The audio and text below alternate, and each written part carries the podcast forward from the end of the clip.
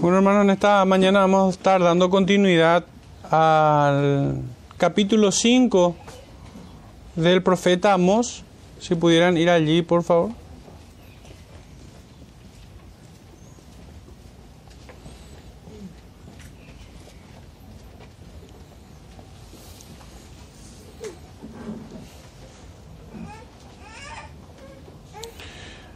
Dice así entonces Amós capítulo 5, versículo 10 al 15 vamos a estar tomando hoy. Ellos aborrecieron al reprensor en la puerta de la ciudad, y al que hablaba lo recto abominaron. Por tanto, puesto que dejáis al pobre y recibís de él carga de trigo, edificasteis casas de piedra labrada, mas no la habitaréis. Plantasteis hermosas viñas, mas no beberéis el vino de ellas porque yo sé de vuestras muchas rebeliones y de vuestros grandes pecados, sé que afligís al justo y recibís cohecho, y en los tribunales hacéis perder su causa a los pobres. Por tanto, el prudente en tal tiempo calla, porque el tiempo es malo. Buscad lo bueno y no lo malo, para que viváis, porque así Jehová, Dios de los ejércitos, estará con vosotros, como decís. Aborreced el mal y amad el bien, y estableced la justicia en juicio. Quizá Jehová Dios de los ejércitos tendrá piedad del remanente de José. Señor bendiga, hermanos, su palabra en medio nuestro. Bueno, eh, para iniciar este sermón, hermanos, quisiera aportarles una imagen de todo lo que se trata eh, estos versículos que hemos leído. Y si me quisieran acompañar al libro de Proverbios o tomar notas simplemente y les leo desde el versículo 15 en adelante. Nos da una radiografía, como un dibujo, como un retrato hablado de lo que nosotros estuvimos leyendo en Amós. Dice, Hijo mío, no andes en camino con ellos, aparta tu pie de sus veredas porque sus pies corren hacia el mal y van presurosos a derramar sangre, porque en vano se tenderá la red ante los ojos de toda ave, pero ellos a su propia sangre ponen acechanzas, y a sus almas tienden, tienden lazos. Tales son las sendas de todo el que es dado a la codicia, la cual quita la vida de sus poseedores. La sabiduría clama en las calles, alza sus voz en las plazas, clama en los principales lugares de reunión, en las entradas de las puertas de la ciudad, dice sus razones. ¿Hasta cuándo, oh simple, amaréis la simpleza y los burladores desearán el burlar y los insensatos aborrecerán la ciencia? Volveos a mi reprensión He aquí yo derramaré mi espíritu sobre vosotros y os haré saber mis palabras. Por cuanto llamé y no quisisteis oír, extendí mi mano y no hubo quien atendiese, sino que desechasteis todo consejo mío y mi reprensión no quisisteis. También yo me reiré en vuestra calamidad y me burlaré cuando os viniere lo que teméis. Cuando viniere como una destrucción lo que teméis, y vuestra calamidad llegare como un torbellino, cuando sobre vosotros viniere tribulación y angustia, entonces me llamarán y no responderé. Me buscarán de mañana y no me hallarán, por cuanto aborrecieron la sabiduría y no escogieron el temor de Jehová, ni quisieron mi consejo, y menospreciaron toda reprensión mía comerán del fruto de su camino y serán hastiados de sus propios consejos, porque el desvío de los ignorantes los matará, y la prosperidad de los necios los echará a perder. Mas el que oyere habitará confiadamente y vivirá tranquilo sin temor del mal. Hermanos, este proverbio está dirigido a los piadosos, está dirigido a los hijos de Dios, a aquellos quienes aprecian la sabiduría, el consejo, la ciencia de Dios en su palabra. Pero dentro de su mensaje nos describe a, si podemos personificar en, eh, en una sola persona, a un psicópata, a alguien que busca derramar su propia sangre, dice, alguien que va camino al mal. que no busca lo bueno, sino que se encamina hacia la maldición. Nos dibuja como aquel endemoniado de Gadareno, o más bien los demonios que salieron de él y cayeron y se tiraron estrepitosamente al vacío. Y hermano, es que toda persona que, que desecha el consejo de Dios y desprecia a Dios es como un endemoniado. Ni siquiera me atrevo a decir como aquel individuo que fue poseído por los demonios. Es una imagen terrible. Y es justamente la imagen que vemos en Amos 5. Nosotros leemos en el primer versículo, ellos, está identificando. Y el proverbio constantemente nos decía, ellos, estos, podemos decir nosotros, un tanto más cercanos, porque eh, esta clase de individuos o de personas no solamente existió en aquellos días en el que fue escrito Amós ni Proverbios, sino que hasta el día de hoy siguen estando. Por eso esta carta sigue tan vigente como el primer día que fue entregado. Bueno, el sermón de esta mañana lleva por título Buscad lo bueno y no lo malo, para que viváis. Y se divide en dos grandes secciones para finalmente hacer una reflexión. La primera de ellas es una larga acusación, como todo lo que hemos visto en Amós casi. Hay poco espacio en, en en las exhortaciones de Amós para decir que son palabras esperanzadoras, halagueñas, o, que tratan de, de alienar el alma de sus oyentes. No, nada que ver, sino que son acusaciones. Y esta primera parte tiene que ver con eso, acusaciones. Podemos también decir que es una nota de juicio. Pero en una segunda parte encontramos una nota de gracia, un llamado, un nuevo llamado que hace el profeta. Pues esta es la tercera vez que el profeta dice, buscad lo bueno, buscad a Dios. Como en toda la escritura se repite este mensaje, a lo mejor con otras palabras, pero se repite constantemente esto, de buscar a Dios mientras pueda ser hallado en tanto está cercano. Bueno, nuestro primer versículo decía, en el versículo 10, ellos aborrecieron al reprensor en la puerta de la ciudad y al que hablaba lo recto abominaron. Era justamente el proverbio que alentaba a los piadosos a hablar en las puertas de las ciudades, en la entrada de las ciudades. Y aquel pueblo piadoso que escuchaba al profeta o al mensajero de Dios recibía a sus profetas. Pero si el profeta o el mensajero de Dios llegaba al pórtico de una ciudad perversa, serían asesinados, serían perseguidos, serían censurados y sufrirían toda clase de, de infortunios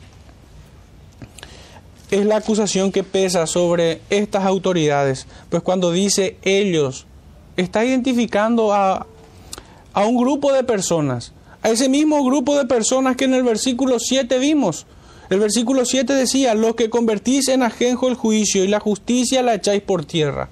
Nosotros sabemos que se, se está dirigiendo a un grupo bien particular de aquel pueblo. Pero ¿quiénes son? El profeta entonces se dirige a aquellos que convierten en ajenjo el juicio y la justicia la echan por tierra. Continúa su exhortación a todos los que se sientan en silla de autoridad y en eminencia, pero que ellos habían convertido aquella silla de autoridad en una silla de escarnecedores. Sus palabras se dirigen sin disimulo y cargado de valor hacia la realeza hacia el rey Jeroboam y su corte de inicuos, hacia los jueces y magistrados que cubrían de impunidad todos sus despojos. Aunque el pueblo, aunque el pueblo entero tampoco está exento de esta situación, pues también son responsables. De hecho, que el profeta Jeremías recordábamos el domingo pasado que fortalecían las manos de los malos uno diría que la más baja calaña criminal, tales como violadores y asesinos, seres miserables y completamente indeseables, que provienen de los estratos más bajos de la sociedad. Es a quienes el profeta se dirige en su exhortación. Pero no, si bien se dirige a esta clase de seres inmundos, pero más bien proviene de la más alta alcurnia, pues se está dirigiendo a quienes por, por herencia dinástica o por una cuestión de, de herencia familiar, nacen, crecen y, y toman los círculos de poder. Está hablando de los jueces, magistrados, del rey, de los príncipes, de los sacerdotes, que muchas veces viven como príncipes. Y esa es una mala señal. Se está dirigiendo a ellos. Y es que no pocas veces los seres más despreciables terminan siendo presidentes, legisladores, jueces, oficiales de justicia. Son ellos que disfrazados de magnanimidad, como si fueran impolutos, quienes no soportan ser reprendidos al punto de aborrecer a quienes los increpan. Son odiosos a sus oídos, a cualquiera que ose en poner en duda su honorabilidad. Sin titubear responden con arrogancia. Esta es la clase de personas. Pero me atrevo ya a adelantar, hermanos, que no pensemos que esta clase de pecado o de perversión solamente eh, pudiera atacar a esos círculos de poder o de privilegiados. Uno pudiera decir que a veces solamente los ricos son codiciosos, pero esto no es así. Hay mucha gente pobre que es codiciosa igual. No crean hermanos que solamente los ricos, los ricos o los poderosos son los que desprecian al que reprenden la puerta. Muchas puertas o casas humildes también desprecian al reprensor. No nos engañemos, hermanos, este pecado no es solamente o no ataca a, un segmento de la sociedad, sino más bien a todo hombre y por igual. Si bien se hacen un tanto más gravosos en aquellas personas que tienen silla de autoridad, son quienes debieran proteger al inocente y restringir la maldad de los perversos con leyes y sentencias, pero ellos mismos constituyen la gangrena que corrompe la sociedad en los pueblos, cuyos vicios se corresponden a la de un psicópata desenfrenado, que no se sacia con la sangre de sus víctimas.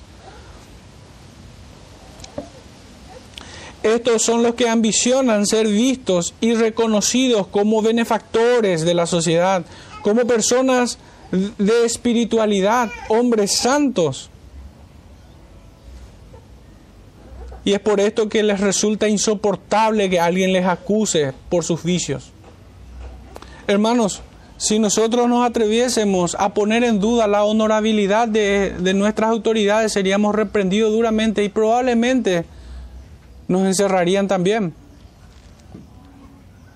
Esta es una verdad que hasta el día de hoy es palpable. No solamente en aquellos días se daba esto.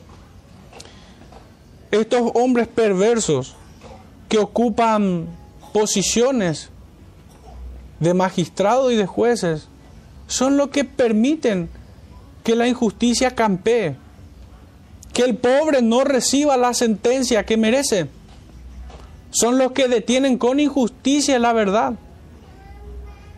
Los solía decir a, a nuestro hermano que es abogado que en una, ocasión me comparte que estaba en el Palacio de Justicia y yo le digo qué inseguro ha de ser estar allí. Y es porque el Palacio de Justicia no, no me transmite ninguna seguridad. Yo prefiero visitar Tacumbú, algún pabellón. Porque qué peligroso es cuando un delincuente se disfraza. Porque cuando uno ve al delincuente que por sus características, conducta y modo de vestir incluso, uno puede huir al menos de ellos. Pero cuando estos se visten de traje y corbata, cuando se visten o se disfraza de honorabilidad, de magnanimidad,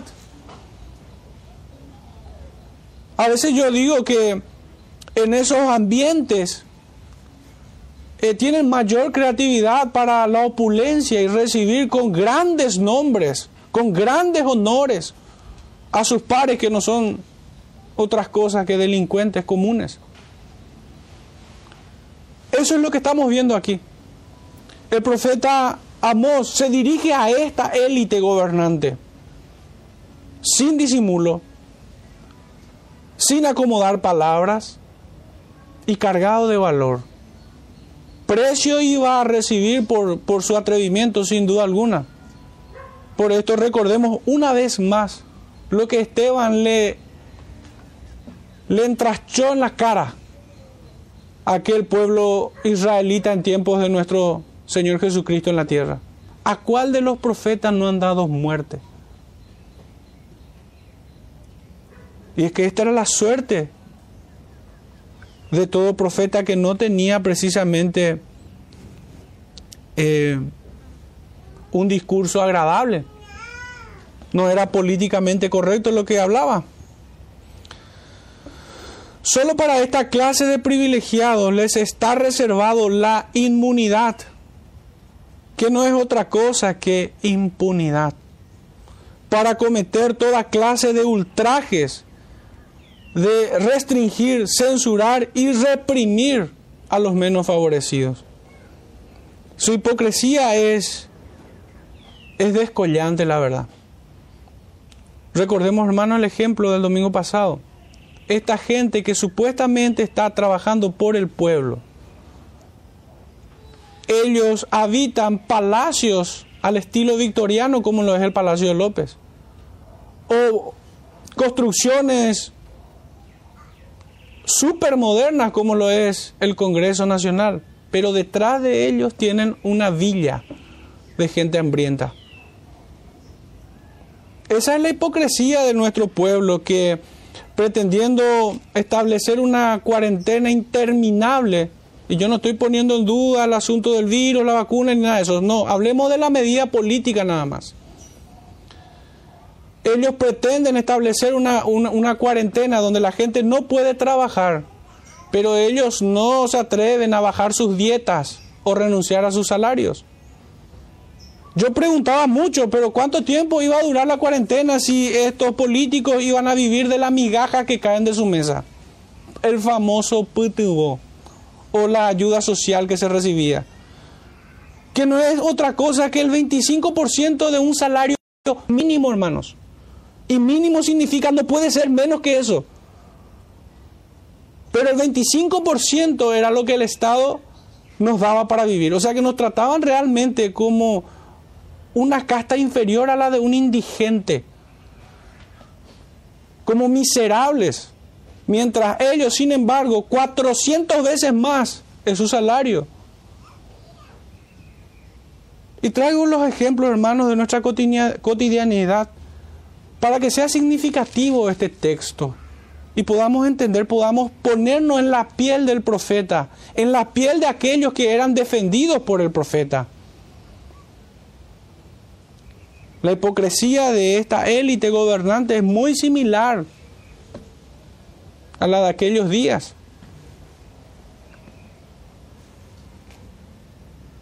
Obviamente estos hombres y les resultará para quienes siguen un poco la política un tanto tragicómico lo que voy a decir. Pero eh, la corte de Jeroboam y sus jueces no se consideraban hombres comunes.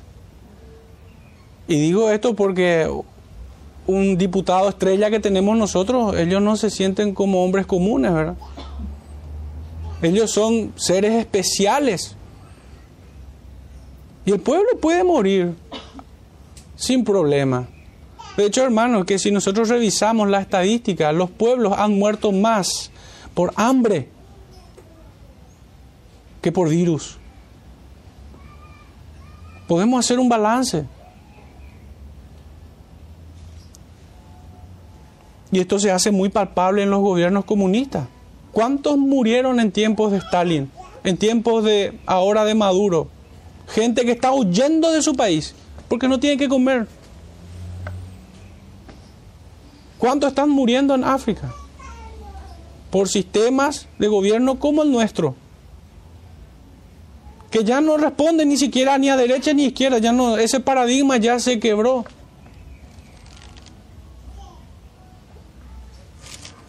Sino es la maldad del corazón del hombre, es la depravación humana, es responder a los apetitos insaciables de su generación. Responden a los deseos de su padre, Satanás. Y hay que decirlo, hay que decirlo. Estos no son ministros de justicia. Son agricultores de Satanás que siembran muerte en nuestro país. El profeta nos dice que están a la puerta de la ciudad. Sin sombra de dudas, estas palabras nos dice que nadie que se viste, o mejor dicho, nadie que visite sus dominios con la intención de corregirlos, será bien recibido, tal como acá despreciaba a Micaías. Pero si queremos traerlo de vuelta a, a nuestro ámbito doméstico, ¿ustedes creen, hermanos, que algún juez le va a recibir? ¿Creen que algún senador, algún político les va a recibir si no están en campaña política? ¿Creen que el presidente les va a hacer caso? Hermanos, ni el comisario de, nuestra, de nuestro barrio no nos va a recibir.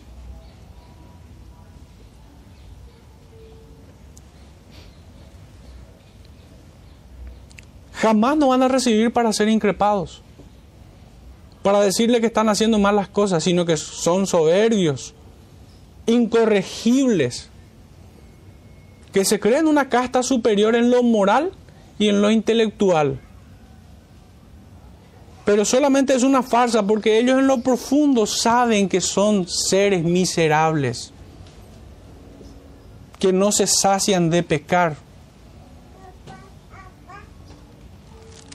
desprovistos de toda humanidad.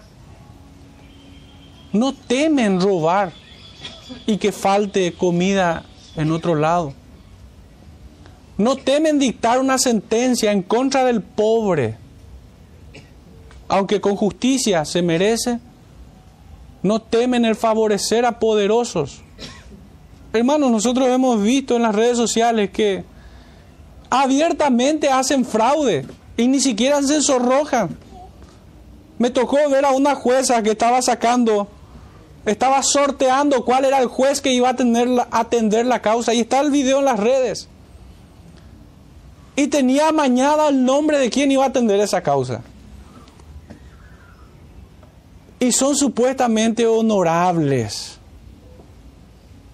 Son supuestamente gente a quienes hay que respetar. No, este es el tipo de gente a quien hay que exhortar.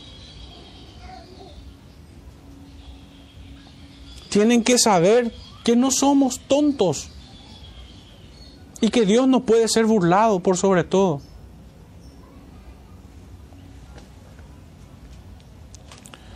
En tiempos del profeta Amós, los magistrados y los jueces acostumbraban a sentarse en la puerta de sus tribunales pero no para impartir justicia, hermanos. Era para recibir cohecho, soborno y de esa manera dictar sentencia. Esto funciona así también en nuestro palacio de la injusticia. El verso 11 dice, por tanto, puesto que dejáis al pobre y recibís de él carga de trigo, edificasteis casas de piedra labrada, mas no la habitaréis plantasteis hermosas viñas, mas no beberéis el vino de ellas. En un lenguaje llano esto es, porque pisotearon a los pobres, robándoles del grano o de su producto con impuestos, imponiéndoles tributos de grano o tributos al trabajo. El profeta, no batalla contra el común del pueblo, sino más bien por ellos y contra una oligarquía onerosa. ¿Qué significa esto? Oligarquía significa un grupo o una élite gobernante. La clase política, hermanos, de nuestro tiempo. A veces uno se ilusiona mucho al votar en las presidenciales, pero hermanos, sigue siendo el mismo, la misma clase política. Es más, muchos de nuestros senadores y diputados ya eran luego senadores y diputados antes de la caída de la dictadura y siguen siendo hoy legisladores. Ostentan el poder dinásticamente. No solamente ellos van a morir en su curul, sino que le traen a sus hijos también ya ahora, como legisladores. Ese es el caso nuestro de Galaverna, que tiene sus hijos, y otros más, que posicionan a, sus, a sus vástagos en instituciones como Yacyretá y Taipú, en entidades.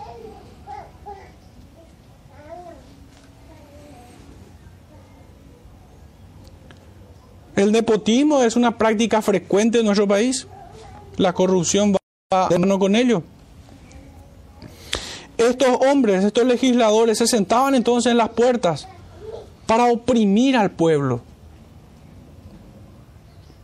Hermanos, llega a ser trágico tener que decirle alguna vez a mi hijo que si ve a un policía, corre de él. Pero esto es casi mi experiencia. Cada vez que como trabajador andaba por la calle, tenía que cruzar a una barrera. A pesar de tener toda la documentación y estar todo en regla, tenía temor de cruzar la barrera. Porque los policías, lejos de transmitirme seguridad, me transmitían temor, inseguridad. Así como hoy, de manera muy focalizada, mucha gente tiene temor de salir a trabajar con estos edictos totalitarios que tenemos, de que hasta las 8 la gente puede trabajar y más de allí no puede. La gente que tiene un horario diurno para su trabajo puede seguir comiendo, pero los que trabajan en otro horario que se mueran de hambre. Hermanos, no podemos nosotros ser insensibles. Y porque no nos afecta algún desquiciado decreto que tiene nuestro presidente, lo aprobemos. ¿Qué pasaría si el decreto dijera que hasta las 8 de la noche no se puede salir? Y que a partir de las 8 de la noche recién se puede salir. Ahí van a ser privilegiados los que tienen un trabajo nocturno. Pero los que tienen un trabajo diurno no. Pero como nuestro gobierno es tan cobarde, obviamente no va a desafiar a las masas. Desafía primeramente empieza a someter a los más débiles, a los pequeños grupos. Así trabaja un psicópata, hermanos. Empieza a solidiantar todas las bases de nuestra sociedad, a enemistarnos unos contra otros y nos induce a, una, a un sentimiento egoísta de cada uno cuidar por lo suyo como puede y el resto que se muera.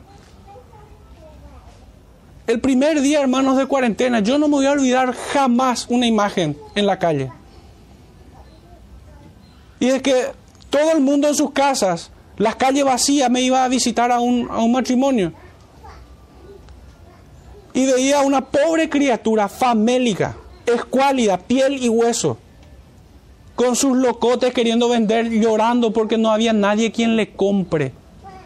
¿Y acaso el presidente pensó en él?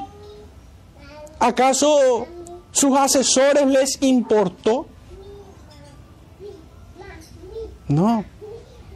Esta política de mendicidad que el gobierno quiere imponernos a nosotros es la imagen más o menos de que un dueño le revienta a su animal y el perro tiene que moverle la cola cuando le da un hueso pelado. Así nos quieren tener el gobierno. Así eran aquellos días. Veamos. ¿Y por qué se repite? La naturaleza humana, hermanos. Es así. Aquellos que debieron proteger al pobre y restringir la maldad de los poderosos terminan aliándose con los enemigos del pueblo, respondiendo a intereses mezquinos, egoístas inhumanos. Un primo se quedó sin trabajar en estos días porque él es lomitero. Y su clientela está, es, corresponde a la gente que sale después del trabajo, después de las 6 de la tarde. Y el policía vino y le rajó de su lugar de trabajo.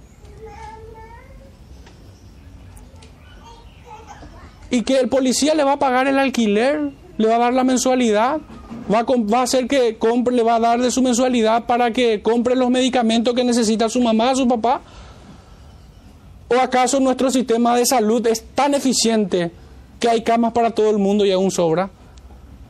¿Acaso las farmacias de los hospitales públicos destacan por su stock? No. Es mucha la insensibilidad de la gente. Hay gente incluso que aplauden estas medidas políticas, que no son medidas sanitarias, hermanos.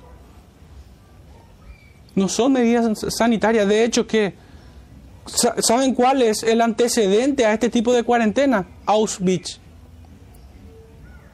donde personas eran encerradas. Ese es el antecedente histórico a, esta, a este confinamiento. No hay otro anterior, hermanos, porque ni siquiera en tiempo de la peste negra hubo tales decretos como estos. Así de terrible. Pero ellos pueden vivir de los créditos que nosotros finalmente vamos a terminar pagando.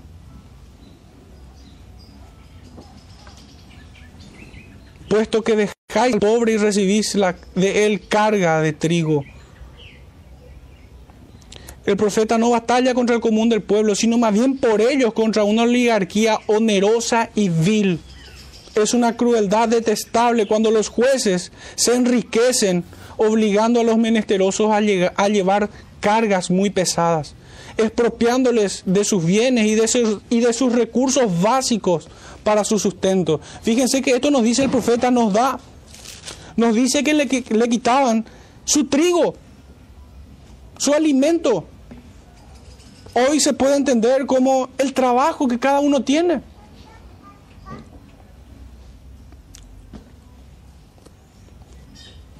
Se repite una y otra vez y está tan cercano que es asombroso.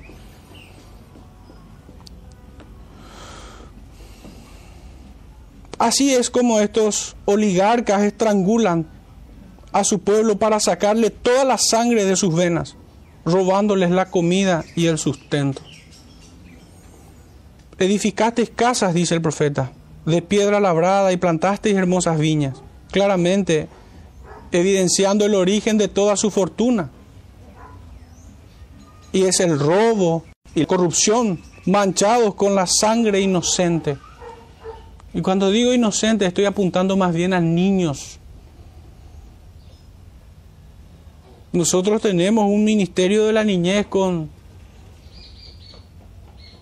con una increíble propaganda y salarios para sus, para sus oficinistas, porque no son otra cosa más que oficinistas.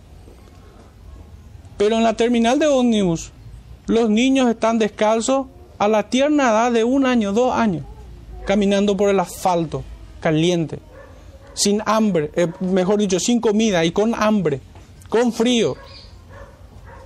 Esa es la hipocresía de nuestra sociedad.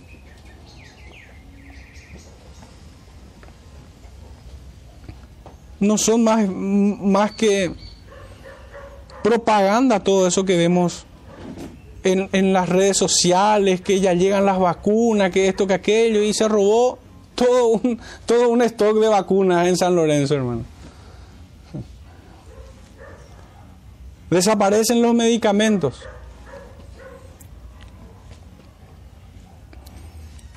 Ellos lo acumulan por medio del robo y la corrupción. Pero el Señor dice, mas no habitaréis ni beberéis de ellas aunque se han enriquecido con muchas posesiones, finalmente serán despojados y no disfrutarán de ellas. Hermanos, hay una cita muy especial, tocante a este tema, en, el profeta Isaías capítulo 33, el primer versículo. Dice, ay de ti que saqueas y nunca fuiste saqueado, que haces deslealtad bien que nadie, nadie contra ti la hizo. Cuando acabes de saquear, serás tú saqueado. Y cuando acabes de hacer deslealtad, se hará contra ti. Hermano, la justicia de Dios nadie la puede detener. Y muchas veces el Señor la expone por medio de juicios temporales, como es el caso del pueblo de Israel aquí. Pero hay un juicio reservado, un juicio final y eterno, donde nadie escapará, donde el Señor no tomará por inocente al culpable, hermanos. Estos jueces, estos legisladores no podrán llegar ahí acorbatados y presumiendo honorabilidad, sino que llegarán a los pies del Señor como reos de muerte y de condenación. Dios se reirá, como decía el proverbio, Dios se reirá de ellos. Y esta es una exhortación para ellos, pero es también un consuelo para nosotros. Es un consuelo para nosotros. Estos poderosos creen que son eternos, hermanos, pero así perecieron muchos. Ya muchos que se creyeron dueños del mundo, como Alejandro Magno, como muchos de los emperadores romanos, como otros imperios, cayeron, hermanos. Y estos caerán también. El versículo 12 nos dice, porque yo sé de vuestras muchas rebeliones y de vuestros grandes pecados. Entendamos primero que todo pecado es una rebelión contra la ley y contra el dador de la ley. Eso es el pecado, rebelión. El hombre que peca no puede ser eximido por ignorancia, porque de hecho no lo es. El robo, hermano, no es, no, no es un pecado que nosotros siquiera necesitemos un manual o un curso introductorio de derecho para saber esto. Eso está escrito en, en el corazón del hombre. Eso está en nuestra naturaleza. Pues a semejanza de Dios nosotros fuimos creados, todo hombre.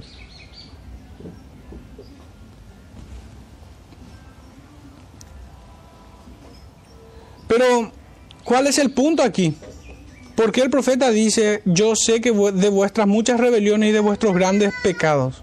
Y es que resulta aún más gravoso que quienes debieran proteger el fiel cumplimiento de, los mismas, de las mismas leyes sean quienes las incumplan impunemente y aún detengan con injusticia la verdad. Y es que su posición agrava sus pecados. ¿Qué nos dice el Evangelio de Lucas? Capítulo 12, verso 48. Mas el que sin conocerla hizo cosas dignas será azotado poco. Porque a todo aquel a quien se haya dado mucho, mucho se le demandará, y al que mucho se le haya confiado, más se le pedirá. Por esto es que es mucho más gravoso la posición de estos hombres. Sus pecados son mayores, se agrandan, son peores. Es como si un padre debiendo proteger a su hijo, cuidar, alimentarlo, sea, termine siendo su propio verdugo. Es tan perverso como aquellos que sacrificaban sus hijos a Moloch en tiempos bíblicos.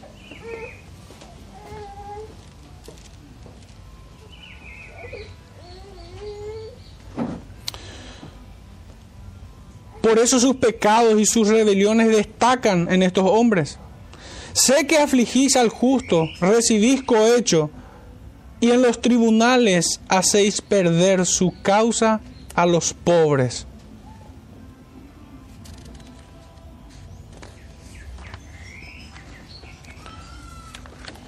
Qué terrible panorama, la verdad.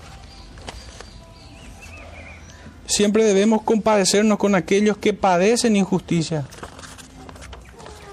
No ser inmisericordia con esta clase de pecadores.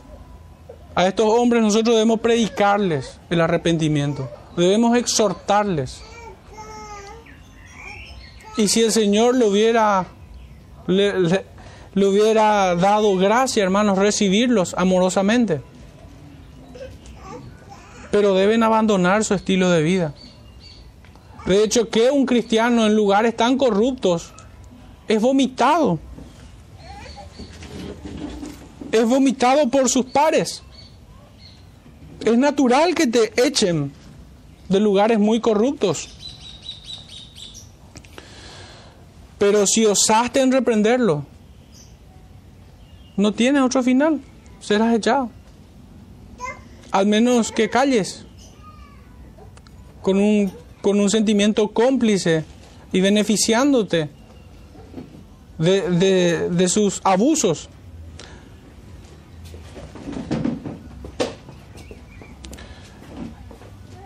El, profeta, sin embargo, hermanos, no se presenta a sí mismo.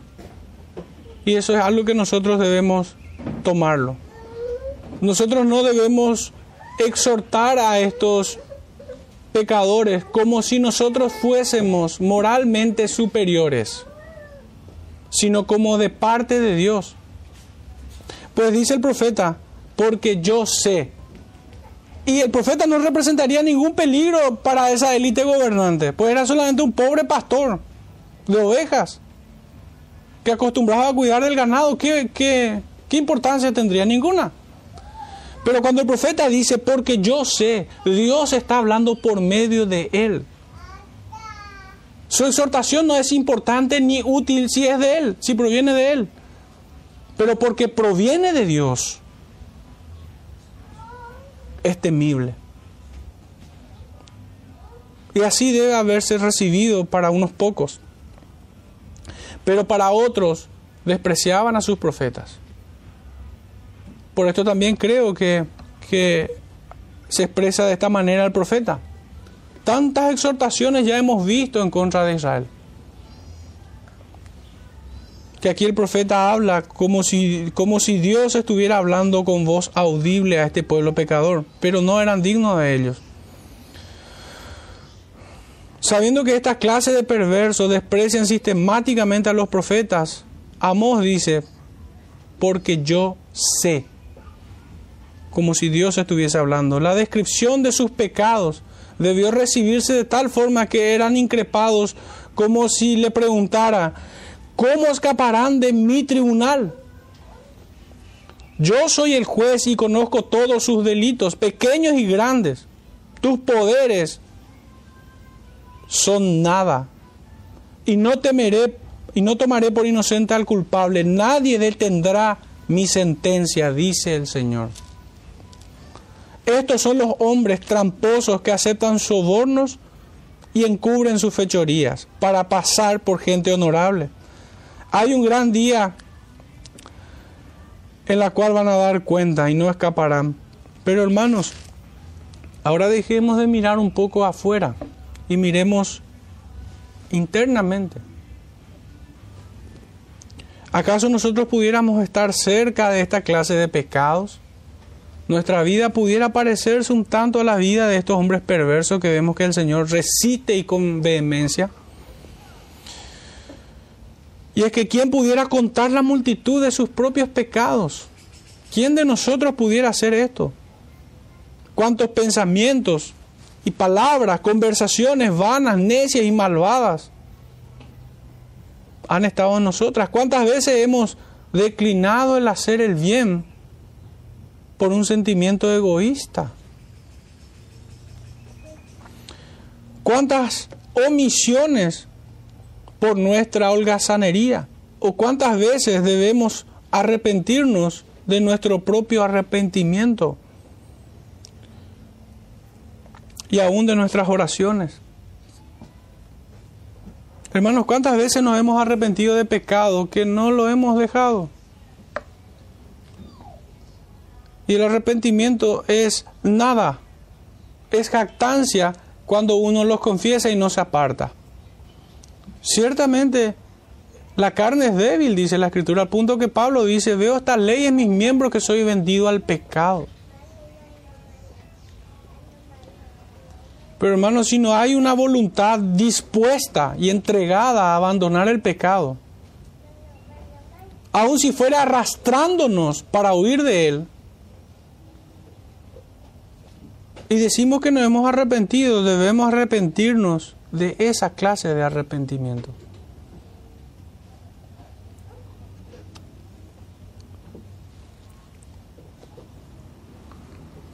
Creo que no estamos exentos de esta clase de maldad, aunque venga en pequeñas dosis o no sea tan evidente en nuestras vidas. No, no les hablo como incrédulos, no hermanos, les hablo como a creyentes. Pues aún el mismo profeta Elías era sujeto a pasiones. Y, y nuestro peligro está en sentirnos confiados. El no velar. El no huir de la tentación. Muchos enfrentan la tentación creyéndose estar firmes y tropiezan y caen y dolor viene tras ellos. El Señor no los abandona, pero sufren pérdidas, sufren dolores. Corintios nos dice en el capítulo 11, por esta causa muchos ya duermen y otros están enfermos.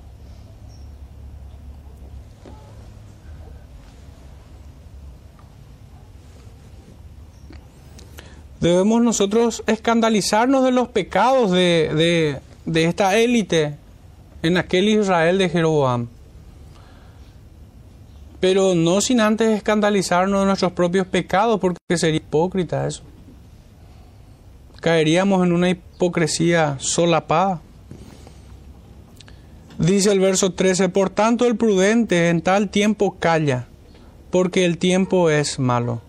El profeta no acusa aquí a quienes son prudentes. Y como bien nos dice Eclesiastés, hay un tiempo para todo, hay un tiempo para hablar y un tiempo para callar, para estar en silencio. El profeta aquí no, no, no acusa a los prudentes, sino que describe una de las consecuencias de la tiranía imperante. El prudente no calla como cómplice o por cobarde el silencio, hermanos, a menudo es un juicio de parte del Señor.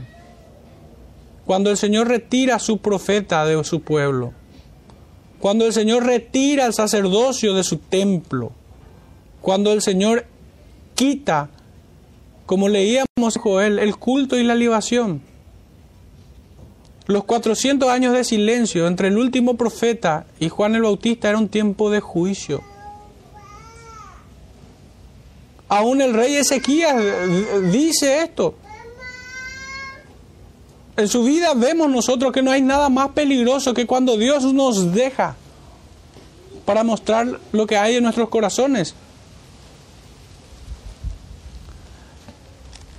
Y en este punto de la historia de Israel, muchos habían callado. Muchos que en otro tiempo habían intentado, porque ciertamente Dios tiene un remanente siempre, que son pocos, no muchos. Pero aquí el profeta dice que aún ellos tuvieron que callarse, haciendo prudencia. Y esto es porque eran amordazados, eran perseguidos eran silenciados, censurados. Debían guardar silencio en aquellos días, pues no se les permitía. Aunque hay quienes están comisionados de manera muy particular en estos tiempos a no callar.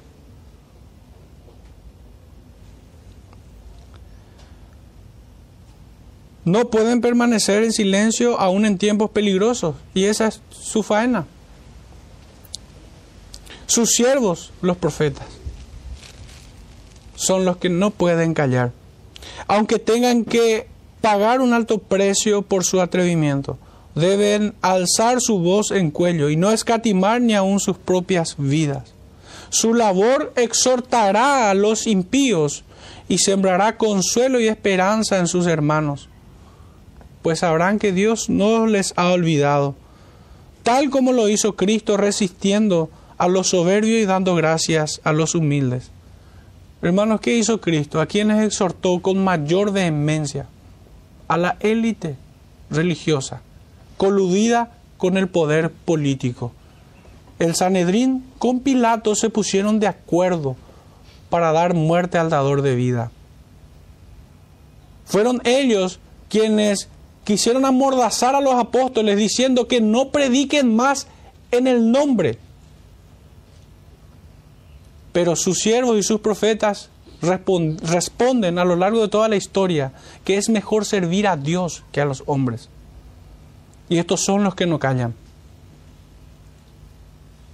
Si bien se ve claramente, y esto es sano y sensato, no podemos acusar a quienes son prudentes. Pero el Señor despierta, hermano, conciencias, espíritus, y pone palabra en ellos, su palabra, para no callar. sino para que suenen como estruendo de muchas aguas. Como las trompetas que vemos en los Apocalipsis, en el Apocalipsis. No pueden dejar de sonar. Resistía a los fariseos y escribas hipócritas y almorzaba con publicanos y prostitutas. Versículo 14 y 15, hermanos, cerrando ya. Entrando en nuestro segundo punto, un nuevo llamado, una nota de gracia. Hasta aquí fue una nota de juicio. Y me gusta presentarlo de esta manera porque lo relacionamos con el Evangelio. El Evangelio que es una nota de juicio y una nota de gracia. Por cuantos todos pecaron, dice la Escritura, y están destituidos. Es una nota de juicio. Pero la escritura también nos dice, más la dádiva de Dios que es en Cristo Jesús, es vida eterna.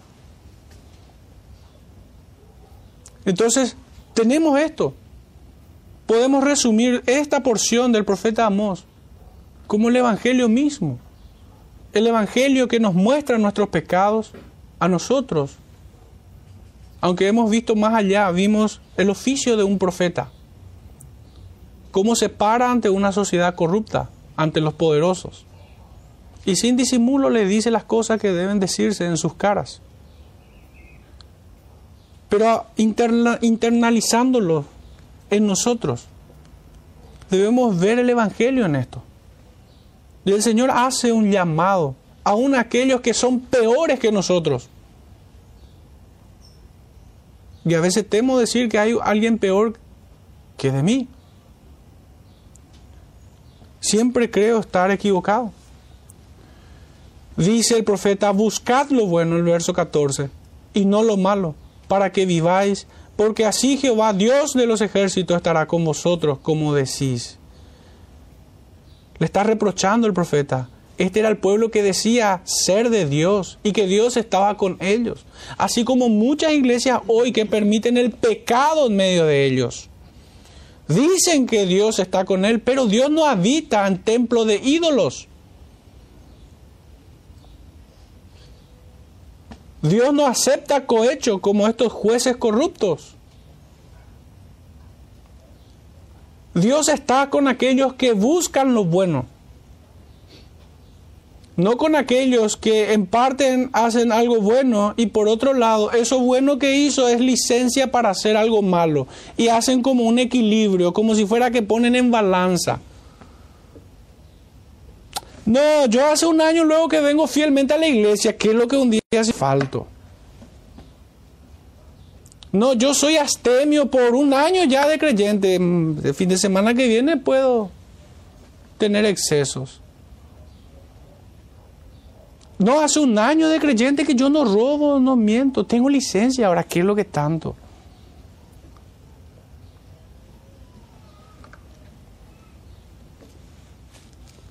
El Señor dice, buscad lo bueno y no lo malo. Esto nos, nos, nos habla como, como el profeta Joel. ¿Qué significa buscar lo bueno y no lo malo? ¿Por qué nos llama así el profeta? Amos. Es como si el profeta Joel estuviera diciendo al mismo tiempo que él, rasgad vuestro corazón y vuestros vestidos, y convertíos a Jehová vuestro Dios. Convertíos, dice. Porque misericordioso es y clemente, tardo para la ira y grande en misericordia, y que se duele del castigo. ¿Quién sabe si volverá y se arrepentirá y dejará bendición tras, tras él? Esto es ofrenda y libación para Jehová vuestro Dios. Una verdadera conversión. Ser renacidos en Cristo. No como aquellos hipócritas que diezmaban la menta, el eneldo y el comino, pero olvidaban lo más importante de la ley, la misericordia, la justicia y la fe.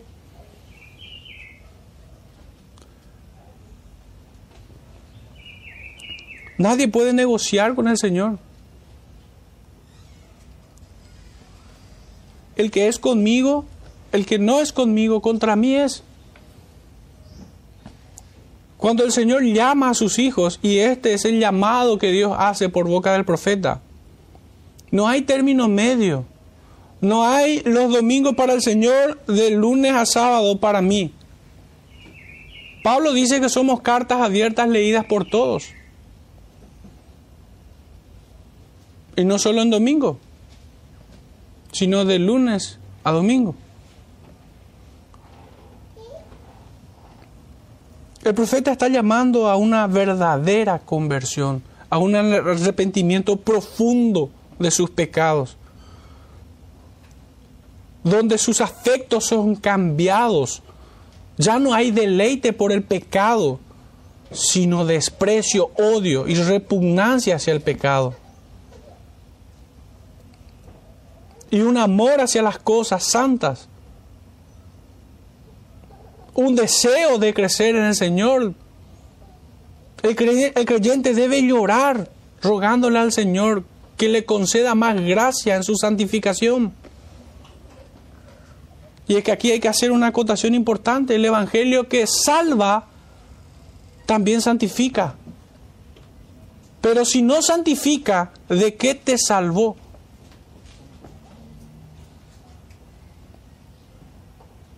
Pues el Señor nos, nos salva no solamente de la condenación del pecado, sino también de la esclavitud del pecado.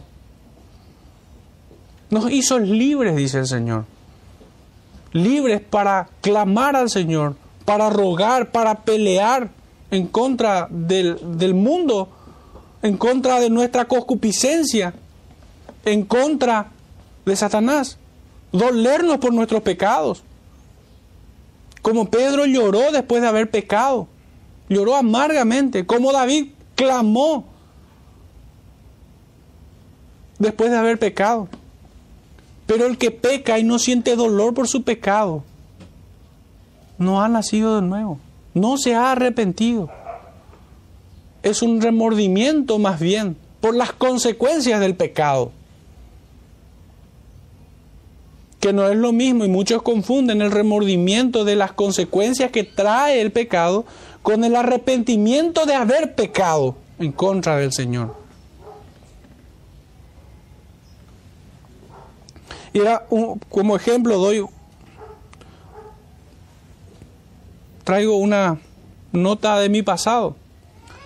Hace unos años andaba muy fastidiado con este asunto de que las iglesias eh, hablaban en contra del aborto y del movimiento LGTBI, del matrimonio gay y demás cosas, como un problema social. Y traían a expositores seculares, como lo es Agustín Laje y compañía, que no tengo nada contra él, por supuesto, pero estaba muy fastidiado. Porque ¿quién iba a decir que estos que abortan pecan contra el Señor? ¿Quién iba a decir que estos que quieren matrimonio igualitario entre homosexuales pecan contra el Señor? ¿Quién va a decir esto? Eso era lo que me fastidiaba. ¿Acaso no sabe la iglesia que estos pecan contra el Señor?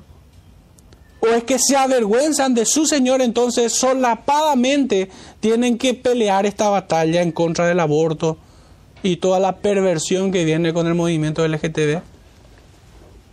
Eso era lo que me fastidiaba.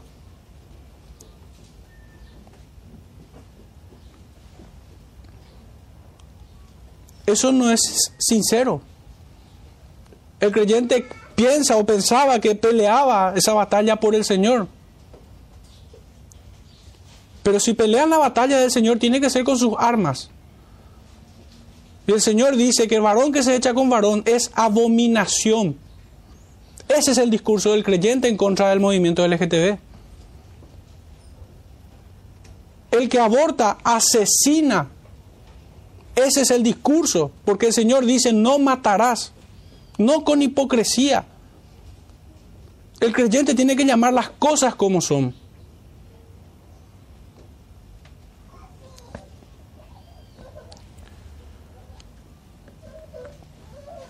Aborreced el mal y amad el bien. Una vez más, estos eran los que decían que Dios estaba con él. Por eso el profeta les dice, ¿cómo decís?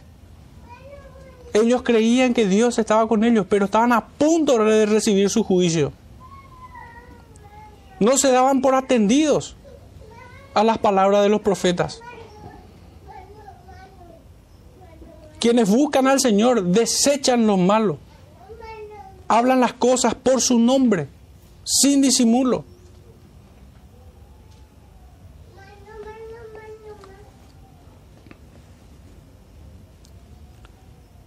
Dios estaba dispuesto a perdonar a todo el que viniera a Él con sinceridad, pero muchos buscaron maldición para sí mismos. Solo los hipócritas intentarán quitarse la culpa de todo mal y quejarse de sus miserias como si Dios fuese como ellos, perverso, malvado, al juzgarlos. El hipócrita piensa esto. Más bien el profeta los exhorta a un, a un arrepentimiento con esperanza de perdón. Y es que pareciera en sí una contradicción, porque Él les llama a buscar del Señor y después dice, en el verso 15 ya, estableced tu juicio. Quizá Jehová Dios, quizá pareciera ser un supuesto, pero ese no es el, ese no es el mensaje. Dice en el verso 15, aborreced el mal y amad el bien y estableced la justicia en juicio. Quizá Jehová, quizá Jehová Dios de los ejércitos tendrá piedad del remanente. Hermanos, acá lo que está mostrando el profeta es que nosotros debemos decididamente buscar al Señor con urgencia. Hoy es el día de salvación para aquellos que se pierden. Hoy es el día para que el creyente enderece sus pasos. Hoy es para que venga al Señor con sinceridad. Hoy es el día. Pero si el hombre queda ahí dudando, postergando, cavilando, no es seguro que sea salvo. No es seguro. Nosotros tenemos promesas inequívocas de que Dios no desprecia un corazón contrito y humillado, de que Él es galardonador de los que le buscan, que Él resiste a los soberbios, pero da gracia a los humildes, dices. Hay promesas que el Señor lo cumplirá por su nombre. Y Él no miente. La duda no está en él, la duda está en los que cavilan. En los que hoy sí, pero mañana no. O hoy no y mañana sí. Y fíjense que es notable que el profeta diga en el verso 14, buscar lo bueno y no lo malo. Y después invierte eso en el verso 15, pues dice, aborrecer el mal y amar del bien. Y tenemos una exhortación en el libro justamente acerca de este punto, en el libro de Santiago capítulo 1.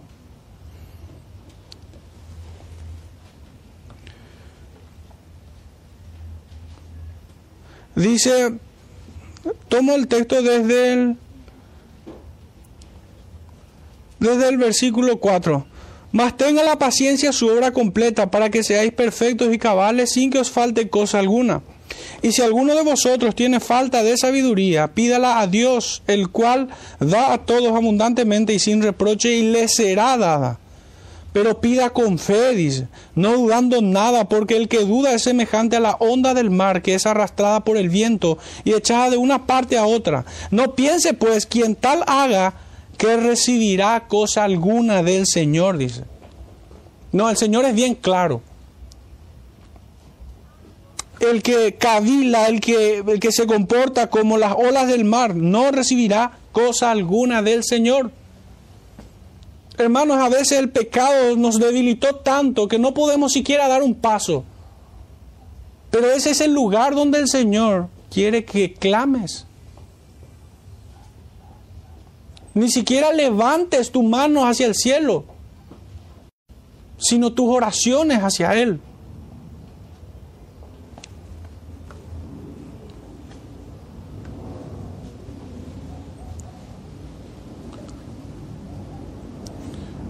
Este pueblo pretendía entonces, con un arrepentimiento falso, que Dios estaba con ellos. Y muchos pudieran tener una falsa seguridad de salvación, viviendo aún en sus delitos y pecados, deleitándose en ellos. Si no hay aborrecimiento por el pecado, hermanos, es una falsa seguridad de salvación. Es una estafa a tu alma. No compres esa estafa.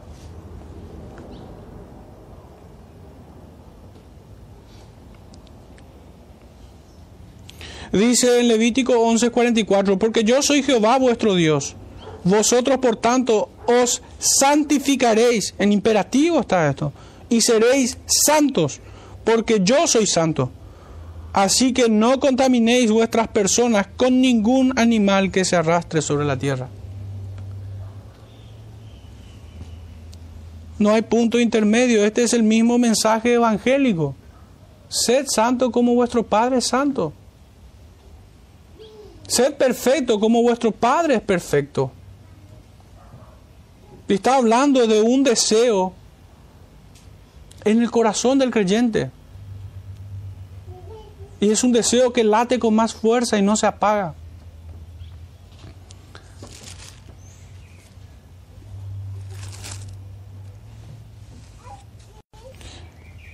Hermanos, después de la regeneración viene la justificación. Y unido a esto como eslabón en una cadena, unido a la justificación, está la santificación. Y después de esto, la glorificación. Es en el estado eterno. Hermanos, nadie puede saltarse de la justificación a la glorificación el que no es, el que no se santifica, no ha sido glorificado, no va a ser glorificado, no fue justificado. El creyente pelea contra el pecado, contra su propia concupiscencia. Finalmente dice, como si dijera el profeta, si toman el camino correcto, encontrarán la vida. Si aman al prójimo, podrán decir, que aman a Dios. Cambia tus afectos por el pecado, por aquellos de quienes son ordenados para vida eterna. No podemos amar el pecado. Si esto fuese así, nos hemos engañado. Finalmente, voy a, compartir la cita de Mateo capítulo 5 verso 3 en adelante.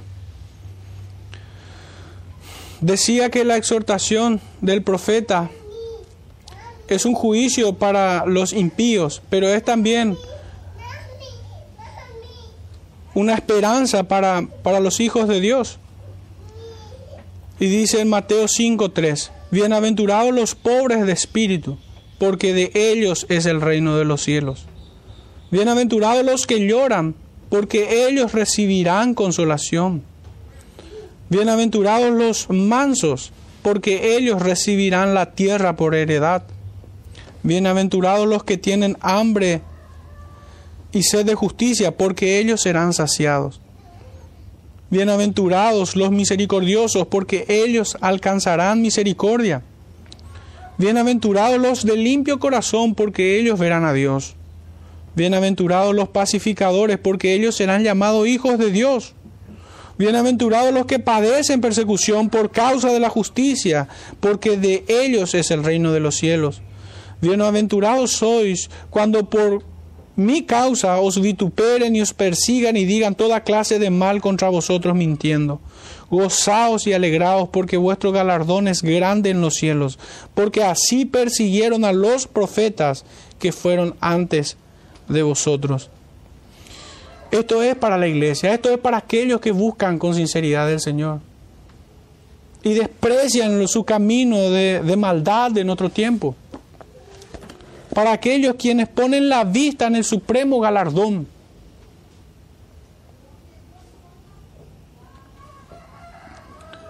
Pero para quienes no se arrepienten, yo tengo dos versículos más.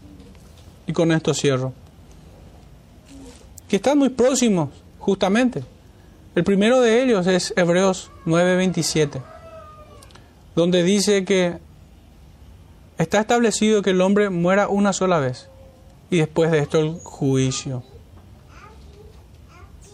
Esto es una verdad absoluta.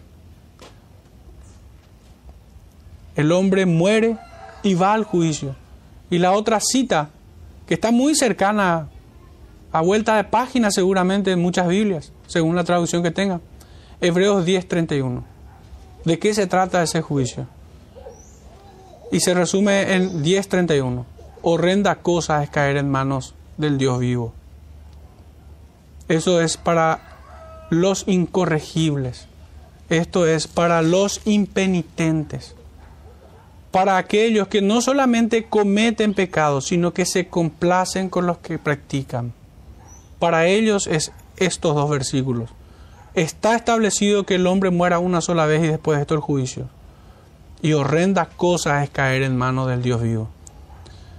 Para ustedes, hermanos, para la iglesia y todo creyente, que el Señor nos ayude a vencer nuestros pecados, a llevar una vida santificada y a confiar en sus promesas, en sus bienaventuranzas.